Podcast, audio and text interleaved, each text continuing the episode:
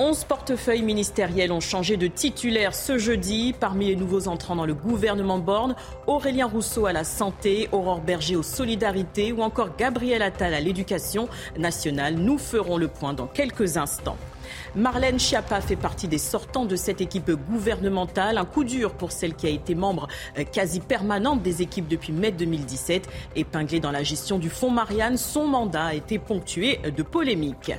Bilan positif mais pas suffisant, c'est le constat dressé par le préfet de police de Paris. Dans la lutte contre le crack, 255 vendeurs ont été interpellés depuis janvier 2023 contre 285 sur l'ensemble de l'année 2022. Vous entendrez les propos de Laurent Nounès.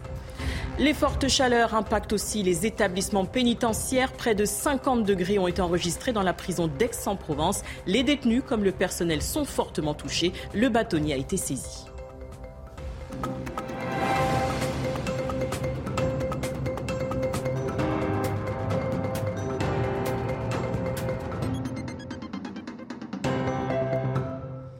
Bienvenue à tous, je suis ravie de vous retrouver dans l'édition de la nuit. À la une de l'actualité, l'Elysée a annoncé ce jeudi la liste des ministres et secrétaires d'État. 11 portefeuilles ministériels ont changé de titulaire. Alors qui sont les entrants et sortants? On fait le point avec Mathieu Devez.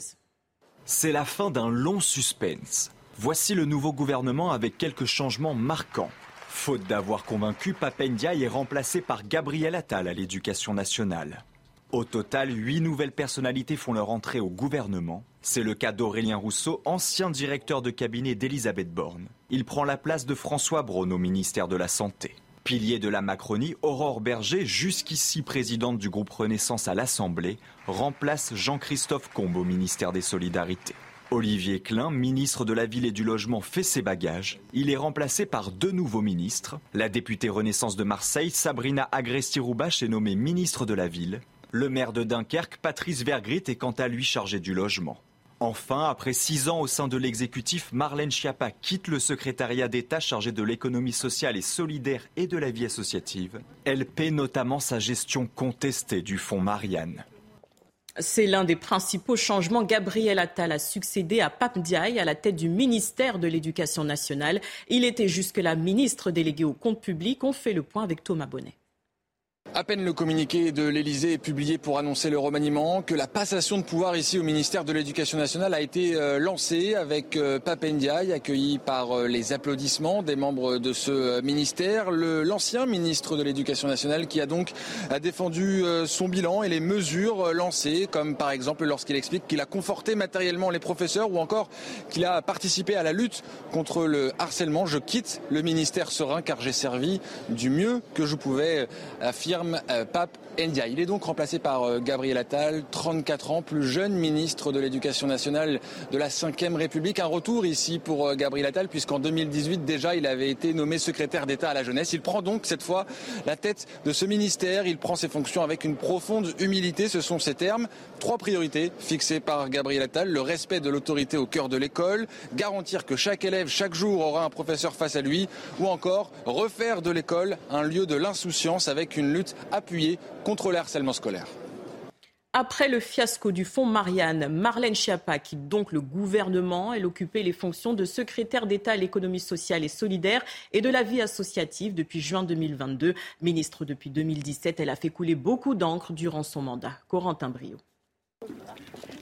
Une activité au sein du gouvernement ponctuée de différentes critiques. Marlène Schiappa a enchaîné les polémiques depuis son arrivée dans le gouvernement en 2017. Dernièrement, elle avait suscité de nombreuses réactions après avoir posé en une du magazine Playboy. Avant ça, elle avait notamment attisé la colère de nombreux personnels de santé après avoir dénoncé la hausse de violences obstétricales et gynécologiques. La promotion de son nouveau roman par son propre cabinet avait également été critiquée. Une enquête avait de plus révélé qu'elle avait écrit plus jeune des romans érotiques sous le pseudo de Marie Minelli. Une information que son cabinet a toujours niée. La désormais ex-secrétaire d'État a très souvent fait parler d'elle, mais a toujours assumé ses actes. Tout le monde a le droit d'avoir un avis sur ce que je fais. Je suis ravie si j'alimente les conversations et si je donne une occupation à des personnes qui manquent de sujets de discussion. Dernièrement, elle a été épinglée dans l'affaire de la gestion du fonds Marianne, destiné à financer des contre-discours à l'islam radical, mais présentant finalement plusieurs zones d'ombre. Auditionnée par une commission d'enquête parlementaire, elle a toujours réfuté les accusations dont elle faisait l'objet. Je constate que les accusations portées à mon encontre se sont dégonflées. Certains ont parlé de détournement, de favoritisme. Ma probité est intacte et c'est cela qui m'importe. Côté bilan, entre 2007 et 2020, lorsqu'elle était secrétaire d'État à l'égalité homme-femme, Marlène Schiappa a créé le délit de harcèlement de rue et la loi Schiappa a allongé les délais de prescription pour les crimes sexuels. Lutte contre le crack à Paris. Laurent Nunez dresse un bilan positif mais pas suffisant. L'objectif de mettre un terme au lieu de consommation à ciel ouvert a été atteint selon le préfet de police de Paris. Reste encore la prise en charge des personnes d'un point de vue sanitaire et social. On voit les détails avec Régine Delfour un point d'étape sur la lutte contre le trafic euh, de crack euh, sur Paris avec les différents acteurs euh, de l'État mais aussi de la ville de Paris et d'Île-de-France où les différents acteurs nous ont précisé que c'était un bilan plutôt positif mais pas encore satisfaisant. Laurent Nunes, le préfet de police de Paris, a souligné son bilan depuis un an. Je vous propose de l'écouter. J'ai présenté aujourd'hui, évidemment, l'action répressive que nous avons menée depuis maintenant un an. Le ministre m'avait demandé de mener une action euh, résolue en matière policière contre, contre le, le crack. Nous avons démantelé trois mois après mon arrivée en octobre 2022 le camp, euh, le, camp installé sur le square Forceval, qui était un lieu qui pouvait réunir plusieurs centaines de consommateurs, évidemment des trafiquants, euh, tous les jours. Donc nous l'avons démantelé en octobre. Et depuis cette date, nous menons une action résolue de sécurisation sur l'espace public pour disperser les consommateurs, le cas échéant les interpeller, et surtout interpeller les vendeurs de crack. Euh, depuis le début de l'année, nous en avons interpellé 255. Pour, pour l'année 2022, c'était 285. Donc c'est vous dire l'augmentation significative en quelques mois seulement, en six mois, euh, de euh, l'action que nous menons au plan euh, judiciaire. Après le volet répressif, il y a aussi la prise en charge des consommateurs de crack. Il y a cette salle de repos qui a été installée boulevard Ney et puis des places d'hébergement supplémentaires. Pour le moment, il y en a 500 et d'ici septembre, il devrait y en avoir 610.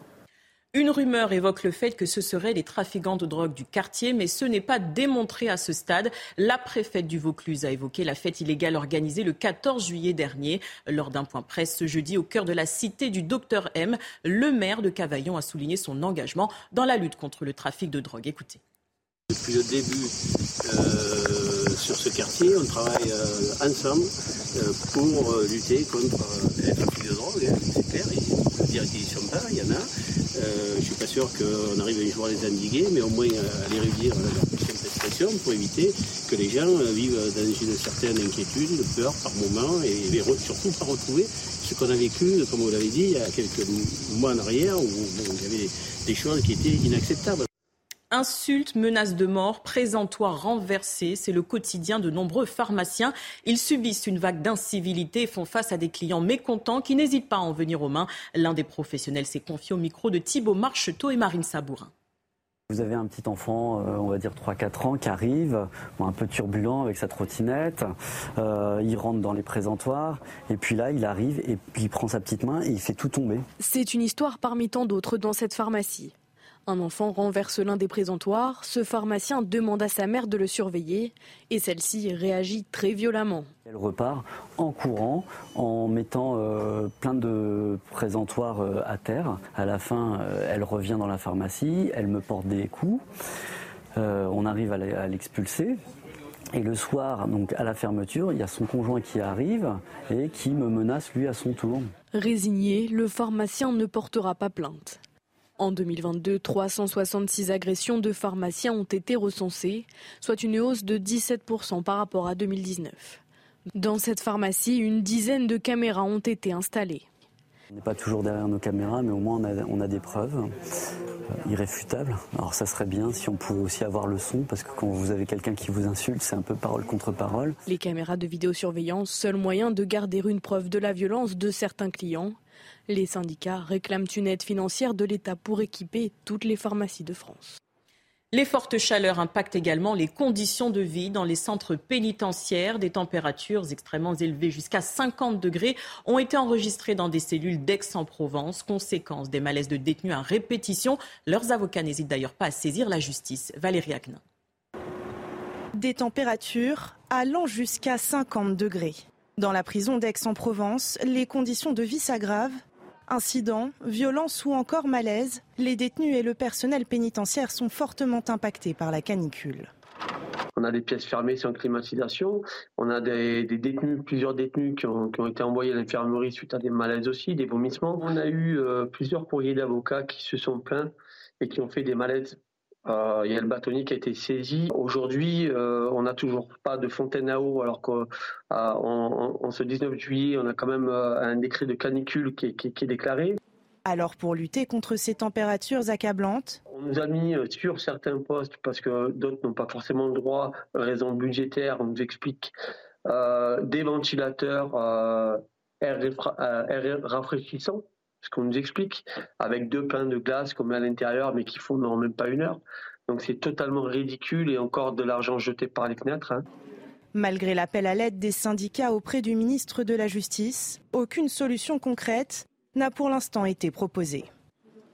L'Italie connaît une vague de chaleur depuis quelques jours. Il a fait jusqu'à 45 degrés cette semaine. La plupart des villes sont placées en alerte rouge canicule. À Rome, dans le zoo Bioparco, les animaux ont eu le droit à quelques plaisirs pour se rafraîchir. Kylian Salé.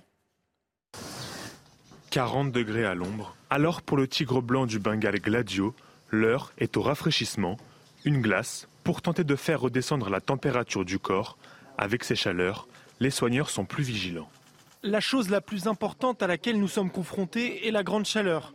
Nous devons nous assurer que nos animaux ont tout ce dont ils ont besoin. De l'ombre, beaucoup d'eau et qu'ils sont surveillés de près. Un peu plus loin, dans l'enclos des lémuriens, les gardiens apportent des sucettes glacées au sucre. Les animaux, habitués aux fortes chaleurs, se ruent dessus. L'année dernière, nous avons eu 40 degrés ici. Maintenant, cela continue de plus en plus. Plus de jours, c'est plus difficile pour tout le monde. Si c'est comme ça cette année, que se passera-t-il l'année prochaine? Est-ce que ce sera de pire en pire? Dans la capitale italienne, le précédent record de chaleur n'a pas été battu. Il date toujours d'août 2007 avec 40,5 degrés.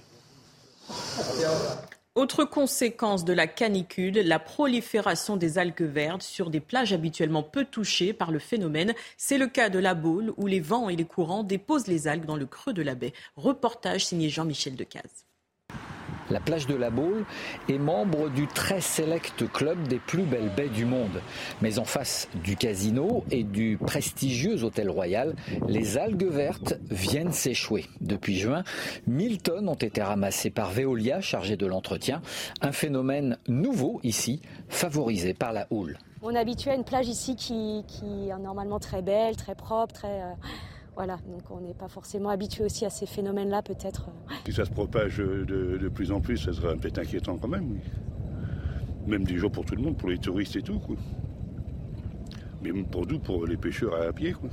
Les algues filamenteuses de la Baule n'ont rien à voir avec celles qui tapissent les plages des Côtes d'Armor, mais en cas de décomposition, elles sont tout aussi toxiques. Des fois, on n'est pas trop rassuré. Hein. Ramasser, euh, bon, on va plus loin quand même. Il ne faut pas se leurrer. Hein. S'il y a ces trucs-là, c'est qu'il y a des trucs dans l'eau qui les favorisent. Les algues prolifèrent car il y a trop de nitrates dans l'eau du fait des activités agricoles, des concentrations apportées dans la baie de la Baule par les rivières bretonnes. Seul 1% des cours d'eau respectent la norme maximale de 10 mg de nitrate par litre. Ironie de l'histoire, ici les algues ramassées servent d'engrais aux agriculteurs.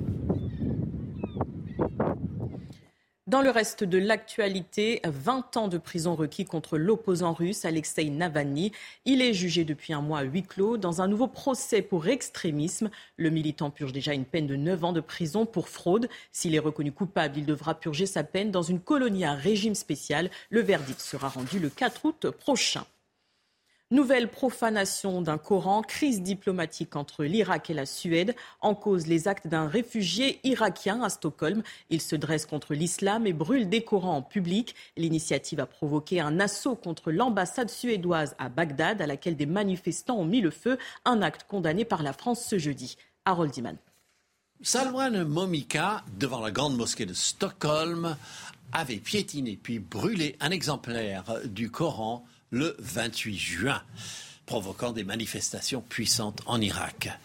Il a pu refaire un tel geste jeudi car la police suédoise avait interdit cette manifestation, mais la justice suédoise avait levé l'interdit. Ainsi, devant l'ambassade d'Irak à Stockholm, cette fois-ci, il a piétiné un Coran sans toutefois le brûler. En Irak, les militants d'un parti politique chiite proche de l'Iran, scandalisés, ont pris l'ambassade de Suède d'assaut, y mettant le feu sous les regards d'une police passive.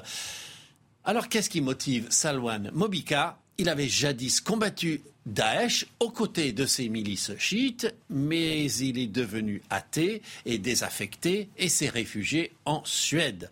Aujourd'hui, le gouvernement irakien exige que le gouvernement suédois réprime ce genre d'offense à l'islam. Il a expulsé l'ambassadeur de Suède et suspendu la licence de l'opérateur téléphonique suédois Ericsson.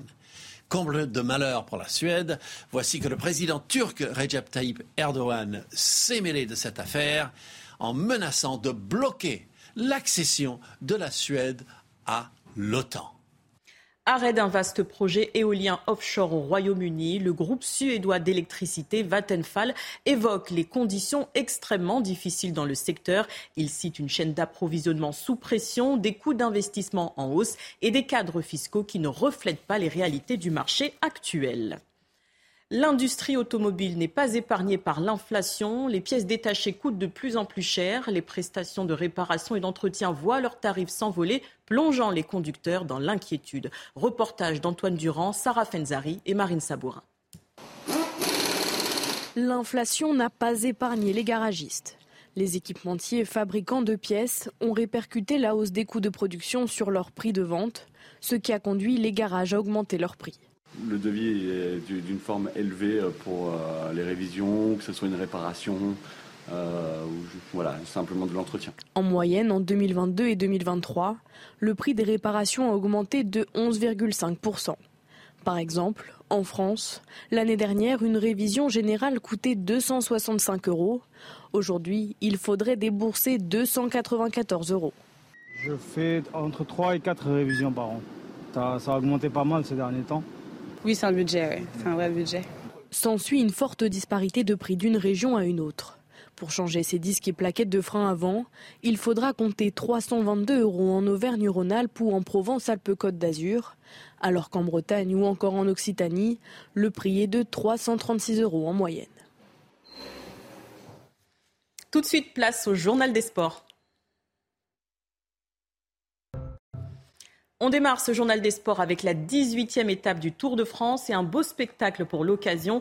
Après les Alpes, le peloton retrouvait le plat en direction de Bourg-en-Bresse, une étape promise aux sprinteurs. Après un bras de fer de près de 180 km, quatre hommes ont résisté. Le Danois Casper Asgreen s'est imposé. Premier succès en grand tour pour l'ancien vainqueur du Tour de Flandre.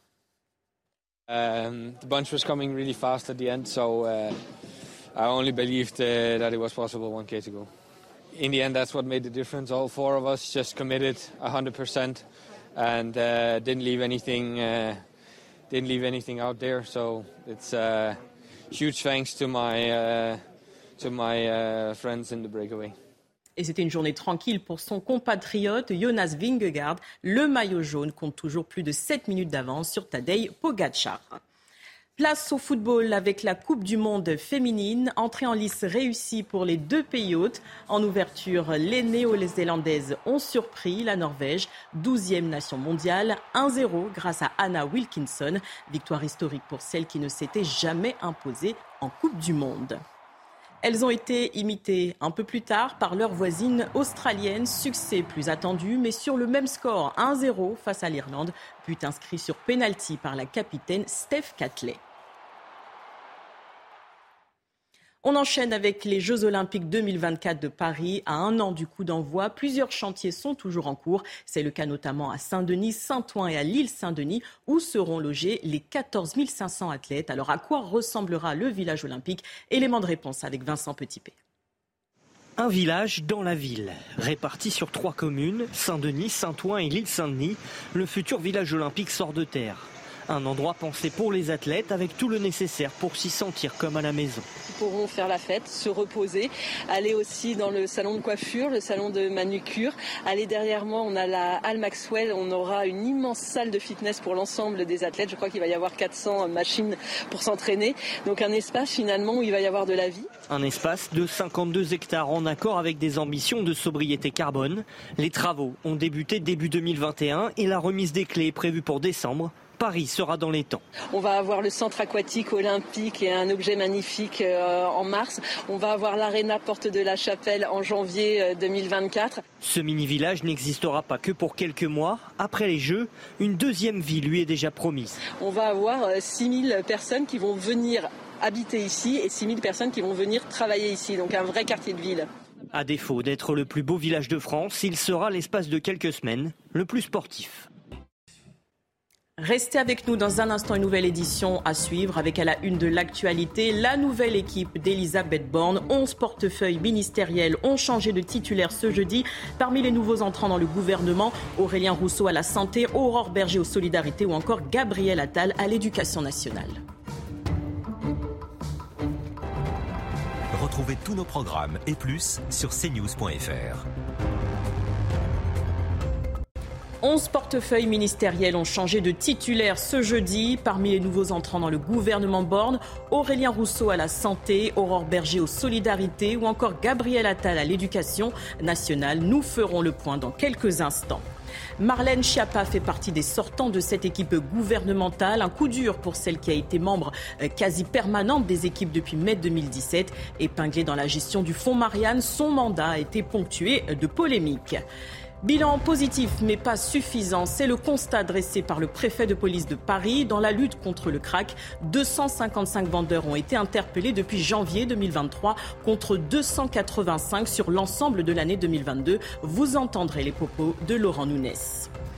Les fortes chaleurs impactent aussi les établissements pénitentiaires. Près de 50 degrés ont été enregistrés dans la prison d'Aix-en-Provence. Les détenus comme le personnel sont fortement touchés. Le bâtonnier a été saisi.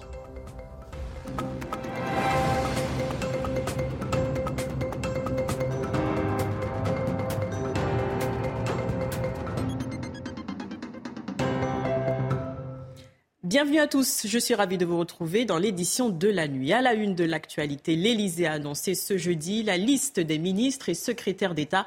11 portefeuilles ministériels ont changé de titulaire. Alors qui sont les entrants et sortants? On fait le point avec Mathieu Devez. C'est la fin d'un long suspense. Voici le nouveau gouvernement avec quelques changements marquants.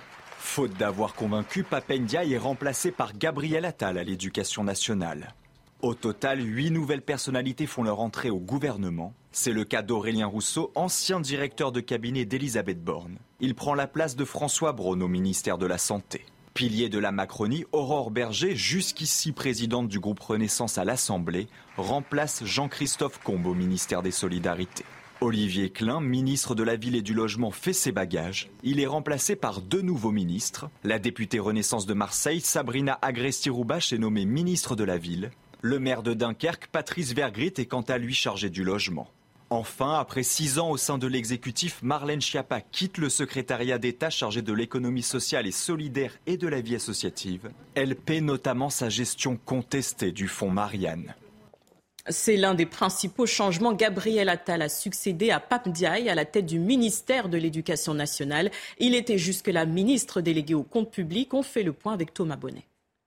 À peine le communiqué de l'Elysée est publié pour annoncer le remaniement, que la passation de pouvoir ici au ministère de l'Éducation nationale a été euh, lancée avec euh, Pape Ndiaye, accueilli par euh, les applaudissements des membres de ce ministère. L'ancien ministre de l'Éducation nationale qui a donc défendu son bilan et les mesures lancées, comme par exemple lorsqu'il explique qu'il a conforté matériellement les professeurs ou encore qu'il a participé à la lutte contre le harcèlement. Je quitte le ministère serein car j'ai servi du mieux que je pouvais, affirmer euh, Pape Ndia. Il est donc remplacé par euh, Gabriel Attal, 34 ans, plus jeune ministre de l'Éducation nationale de la Ve République. Un retour ici pour euh, Gabriel Attal, puisqu'en 2018 déjà il avait été nommé secrétaire d'État à la jeunesse. Il prend donc cette fois la tête de ce ministère. Il prend ses fonctions avec une profonde humilité. Ce sont ses termes. Trois priorités fixées par Gabriel Attal. Le respect de l'autorité au cœur de l'école, garantir que chaque élève chaque jour aura un professeur face à lui, ou encore refaire de l'école un lieu de l'insouciance avec une lutte appuyée contre le harcèlement scolaire. Après le fiasco du fonds Marianne, Marlène Schiappa quitte donc le gouvernement. Elle occupait les fonctions de secrétaire d'État à l'économie sociale et solidaire et de la vie associative depuis juin 2022. Ministre depuis 2017, elle a fait couler beaucoup d'encre durant son mandat. Corentin Brio. Une activité au sein du gouvernement, ponctuée de différentes critiques. Marlène Schiappa a enchaîné les polémiques depuis son arrivée dans le gouvernement en 2017. Dernièrement, elle avait suscité de nombreuses réactions après avoir posé en une du magazine Playboy. Avant ça, elle avait notamment attisé la colère de nombreux personnels de santé après avoir dénoncé la hausse de violences obstétricales et gynécologiques. La promotion de son nouveau roman par son propre cabinet avait également été critiquée. Une enquête avait de plus révélé qu'elle avait écrit plus jeune des romans érotiques sous le pseudo de Marie Minelli. Une information que son cabinet a toujours niée. La désormais ex-secrétaire d'État a très souvent fait parler d'elle, mais a toujours assumé ses actes. Tout le monde a le droit d'avoir un avis sur ce que je fais. Je suis ravie si j'alimente les conversations et si je donne une occupation à des personnes qui manquent de sujets de discussion. Dernièrement, elle a été épinglée dans l'affaire de la gestion du fonds Marianne, destiné à financer des contre-discours à l'islam radical, mais présentant finalement plusieurs zones d'ombre. Auditionnée par une commission d'enquête parlementaire, elle a toujours réfuté les accusations dont elle faisait l'objet. Je constate que les accusations portées à mon encontre se sont dégonflées. Certains ont parlé de détournement, de favoritisme. Ma probité est intacte et c'est cela qui m'importe. Côté bilan, entre 2007 et 2020, lorsqu'elle était secrétaire d'État à l'égalité homme-femme, Marlène Schiappa a créé le délit de harcèlement de rue et la loi Schiappa a allongé les délais de prescription pour les crimes sexuels. Lutte contre le crack à Paris. Laurent Nunez dresse un bilan positif mais pas suffisant. L'objectif de mettre un terme au lieu de consommation à ciel ouvert a été atteint selon le préfet de police de Paris. Reste encore la prise en charge des personnes d'un point de vue sanitaire et social. On voit les détails avec Régine Delfour un point d'étape sur la lutte contre le trafic euh, de crack euh, sur Paris avec les différents acteurs de l'État mais aussi de la ville de Paris et d'Île-de-France où euh, les différents acteurs nous ont précisé que c'était un bilan plutôt positif mais pas encore satisfaisant. Laurent Nunes, le préfet de police de Paris, a souligné son bilan depuis un an. Je vous propose de l'écouter. Présenté euh, aujourd'hui, évidemment, l'action répressive que nous avons menée depuis maintenant un an. Le ministre m'avait demandé de mener une action euh, résolue en matière policière contre, contre le, le crack.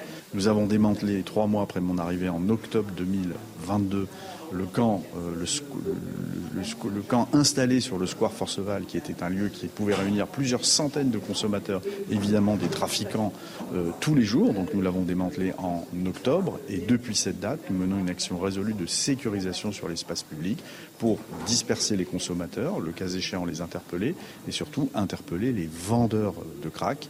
Euh, depuis le début de l'année, nous en avons interpellé 255.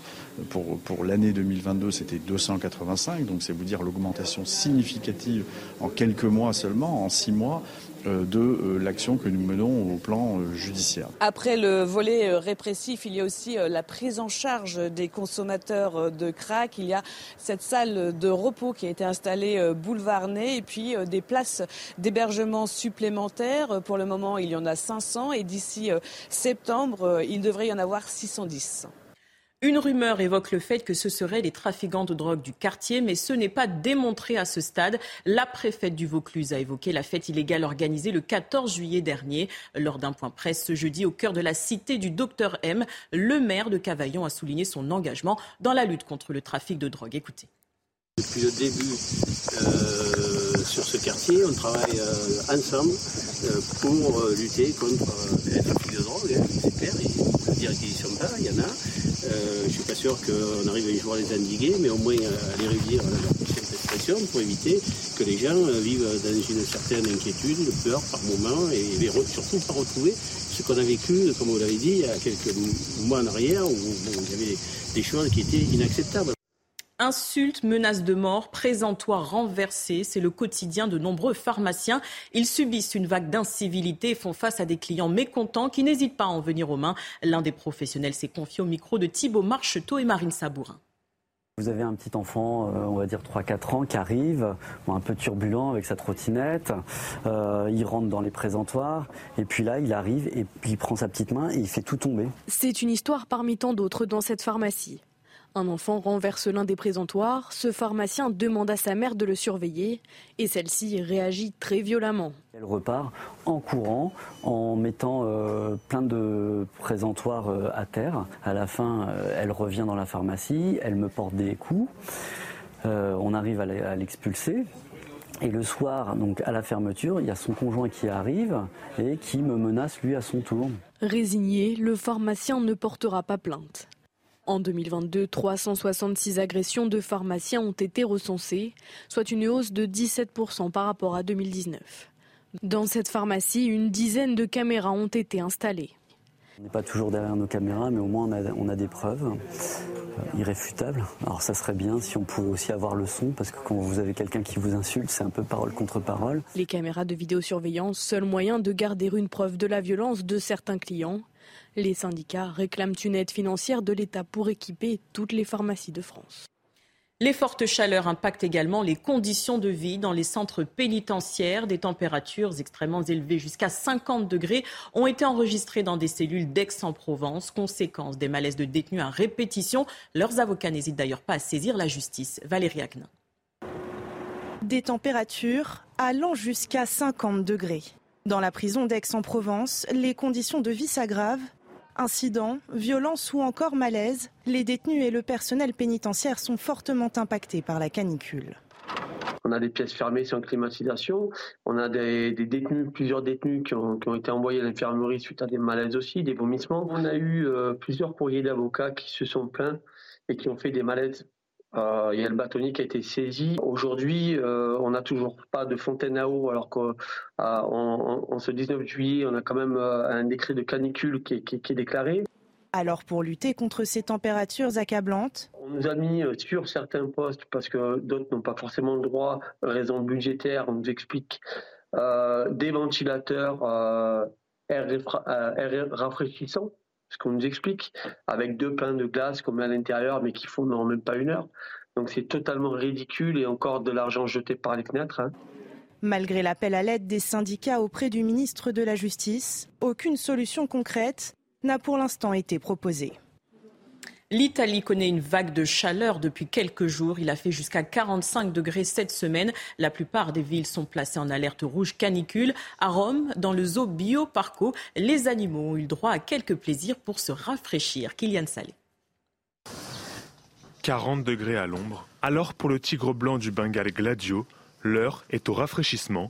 Une glace pour tenter de faire redescendre la température du corps. Avec ces chaleurs, les soigneurs sont plus vigilants. La chose la plus importante à laquelle nous sommes confrontés est la grande chaleur. Nous devons nous assurer que nos animaux ont tout ce dont ils ont besoin. De l'ombre, beaucoup d'eau et qu'ils sont surveillés de près. Un peu plus loin, dans l'enclos des lémuriens, les gardiens apportent des sucettes glacées au sucre. Les animaux, habitués aux fortes chaleurs, se ruent dessus. L'année dernière, nous avons eu 40 degrés ici. Maintenant, cela continue de plus en plus plus de jours, c'est plus difficile pour tout le monde. Si c'est comme ça cette année, que se passera-t-il l'année prochaine? Est-ce que ce sera de pire en pire? Dans la capitale italienne, le précédent record de chaleur n'a pas été battu. Il date toujours d'août 2007 avec 40,5 degrés. Autre conséquence de la canicule, la prolifération des algues vertes sur des plages habituellement peu touchées par le phénomène. C'est le cas de la Baule où les vents et les courants déposent les algues dans le creux de la baie. Reportage signé Jean-Michel Decaze. La plage de la Baule est membre du très select club des plus belles baies du monde. Mais en face du casino et du prestigieux hôtel royal, les algues vertes viennent s'échouer. Depuis juin, 1000 tonnes ont été ramassées par Veolia, chargé de l'entretien. Un phénomène nouveau ici, favorisé par la houle. On est à une plage ici qui, est normalement très belle, très propre, très... Euh, voilà, donc on n'est pas forcément habitué aussi à ces phénomènes-là, peut-être. Si ça se propage de, de, plus en plus, ça serait peut-être inquiétant quand même, oui. Même des jours pour tout le monde, pour les touristes et tout, quoi. Mais pour nous, pour les pêcheurs à pied, quoi. Les algues filamenteuses de la Baule n'ont rien à voir avec celles qui tapissent les plages des Côtes d'Armor, mais en cas de décomposition, elles sont tout aussi toxiques. Des fois, on n'est pas trop rassuré. Hein. Ramasser, euh, bon, on va plus loin quand même, mais il ne faut pas se leurrer. Hein. S'il y a ces trucs-là, c'est qu'il y a des trucs dans l'eau qui les favorisent. Les algues prolifèrent car il y a trop de nitrates dans l'eau du fait des activités agricoles, des concentrations apportées dans la baie de la Baule par les rivières bretonnes. Seul 1% des cours d'eau respectent la norme maximale de 10 mg de nitrate par litre. Ironie de l'histoire, ici les algues ramassées servent d'engrais aux agriculteurs. Dans le reste de l'actualité, 20 ans de prison requis contre l'opposant russe Alexei Navalny. Il est jugé depuis un mois à huis clos dans un nouveau procès pour extrémisme. Le militant purge déjà une peine de 9 ans de prison pour fraude. S'il est reconnu coupable, il devra purger sa peine dans une colonie à régime spécial. Le verdict sera rendu le 4 août prochain. Nouvelle profanation d'un Coran, crise diplomatique entre l'Irak et la Suède, en cause les actes d'un réfugié irakien à Stockholm. Il se dresse contre l'islam et brûle des Corans en public. L'initiative a provoqué un assaut contre l'ambassade suédoise à Bagdad, à laquelle des manifestants ont mis le feu, un acte condamné par la France ce jeudi. Harold Diman. Salwan Momika, devant la grande mosquée de Stockholm, avait piétiné puis brûlé un exemplaire du Coran le 28 juin provoquant des manifestations puissantes en Irak. Il a pu refaire un tel geste jeudi car la police suédoise avait interdit cette manifestation, mais la justice suédoise avait levé l'interdit. Ainsi, devant l'ambassade d'Irak à Stockholm, cette fois-ci, il a piétiné un Coran sans toutefois le brûler en Irak, les militants d'un parti politique chiite proche de l'Iran, scandalisés, ont pris l'ambassade de Suède d'assaut, y mettant le feu sous les regards d'une police passive. Alors qu'est-ce qui motive Salwan Mobika Il avait jadis combattu Daesh aux côtés de ses milices chiites, mais il est devenu athée et désaffecté et s'est réfugié en Suède.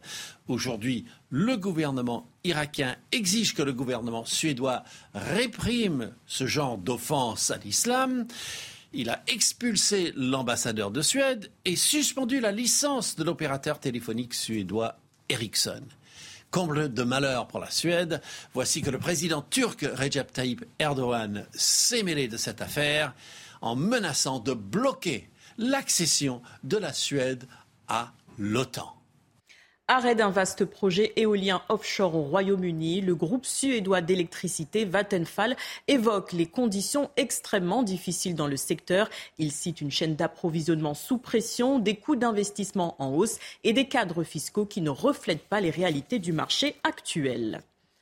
L'industrie automobile n'est pas épargnée par l'inflation. Les pièces détachées coûtent de plus en plus cher. Les prestations de réparation et d'entretien voient leurs tarifs s'envoler, plongeant les conducteurs dans l'inquiétude. Reportage d'Antoine Durand, Sarah Fenzari et Marine Sabourin. L'inflation n'a pas épargné les garagistes. Les équipementiers et fabricants de pièces ont répercuté la hausse des coûts de production sur leur prix de vente, ce qui a conduit les garages à augmenter leurs prix le devis est d'une forme élevée euh, pour euh, les révisions, que ce soit une réparation, euh, ou voilà, simplement de l'entretien. En moyenne, en 2022 et 2023, le prix des réparations a augmenté de 11,5%. Par exemple, en France, l'année dernière, une révision générale coûtait 265 euros. Aujourd'hui, il faudrait débourser 294 euros. Je fais entre 3 et 4 révisions par an. Ça, ça a augmenté pas mal ces derniers temps. Oui, c'est un budget, oui. c'est un vrai budget. S'ensuit une forte disparité de prix d'une région à une autre. Pour changer ces disques et plaquettes de frein avant, il faudra compter 322 euros en Auvergne-Rhône-Alpes ou en Provence-Alpes-Côte d'Azur, alors qu'en Bretagne ou encore en Occitanie, le prix est de 336 euros en moyenne. Tout de suite, place au journal des sports. On démarre ce journal des sports avec la 18e étape du Tour de France et un beau spectacle pour l'occasion. Après les Alpes, le peloton retrouvait le plat en direction de Bourg-en-Bresse, une étape promise aux sprinteurs. Après un bras de fer de près de 180 km, quatre hommes ont résisté. Le Danois Casper Asgreen s'est imposé. Premier succès en grand tour pour l'ancien vainqueur du Tour de Flandre. Um, the bunch was coming really fast at the end, so uh, I uh, possible 1k to go. In the end, that's what made the difference. All four of us just committed 100% and uh, didn't leave anything uh, didn't leave anything out there. So it's uh, huge thanks to my uh, to my uh, friends in the breakaway. Et c'était une journée tranquille pour son compatriote Jonas Vingegaard. Le maillot jaune compte toujours plus de 7 minutes d'avance sur Tadej Pogacar. Place au football avec la Coupe du Monde féminine. Entrée en lice réussie pour les deux pays hôtes. En ouverture, les néo-zélandaises ont surpris la Norvège, 12e nation mondiale, 1-0 grâce à Anna Wilkinson. Victoire historique pour celle qui ne s'était jamais imposée en Coupe du Monde. Elles ont été imitées un peu plus tard par leurs voisines australiennes. Succès plus attendu, mais sur le même score, 1-0 face à l'Irlande. But inscrit sur penalty par la capitaine Steph Catley. On enchaîne avec les Jeux Olympiques 2024 de Paris. À un an du coup d'envoi, plusieurs chantiers sont toujours en cours. C'est le cas notamment à Saint-Denis, Saint-Ouen et à l'île Saint-Denis, où seront logés les 14 500 athlètes. Alors à quoi ressemblera le village olympique? Élément de réponse avec Vincent Petitpé. Un village dans la ville, réparti sur trois communes, Saint-Denis, Saint-Ouen et l'île Saint-Denis, le futur village olympique sort de terre. Un endroit pensé pour les athlètes avec tout le nécessaire pour s'y sentir comme à la maison. Ils pourront faire la fête, se reposer, aller aussi dans le salon de coiffure, le salon de manucure. Aller derrière moi, on a la Al Maxwell, on aura une immense salle de fitness pour l'ensemble des athlètes. Je crois qu'il va y avoir 400 machines pour s'entraîner. Donc un espace finalement où il va y avoir de la vie. Un espace de 52 hectares en accord avec des ambitions de sobriété carbone. Les travaux ont débuté début 2021 et la remise des clés est prévue pour décembre. Paris sera dans les temps. On va avoir le centre aquatique olympique et un objet magnifique euh, en mars. On va avoir l'aréna Porte de la Chapelle en janvier 2024. Euh, Ce mini-village n'existera pas que pour quelques mois. Après les Jeux, une deuxième vie lui est déjà promise. On va avoir 6000 euh, personnes qui vont venir habiter ici et 6000 personnes qui vont venir travailler ici. Donc un vrai quartier de ville. À défaut d'être le plus beau village de France, il sera l'espace de quelques semaines le plus sportif. Restez avec nous dans un instant, une nouvelle édition à suivre avec à la une de l'actualité la nouvelle équipe d'Elisabeth Borne. 11 portefeuilles ministériels ont changé de titulaire ce jeudi. Parmi les nouveaux entrants dans le gouvernement, Aurélien Rousseau à la santé, Aurore Berger aux solidarités ou encore Gabriel Attal à l'éducation nationale. Retrouvez tous nos programmes et plus sur cnews.fr.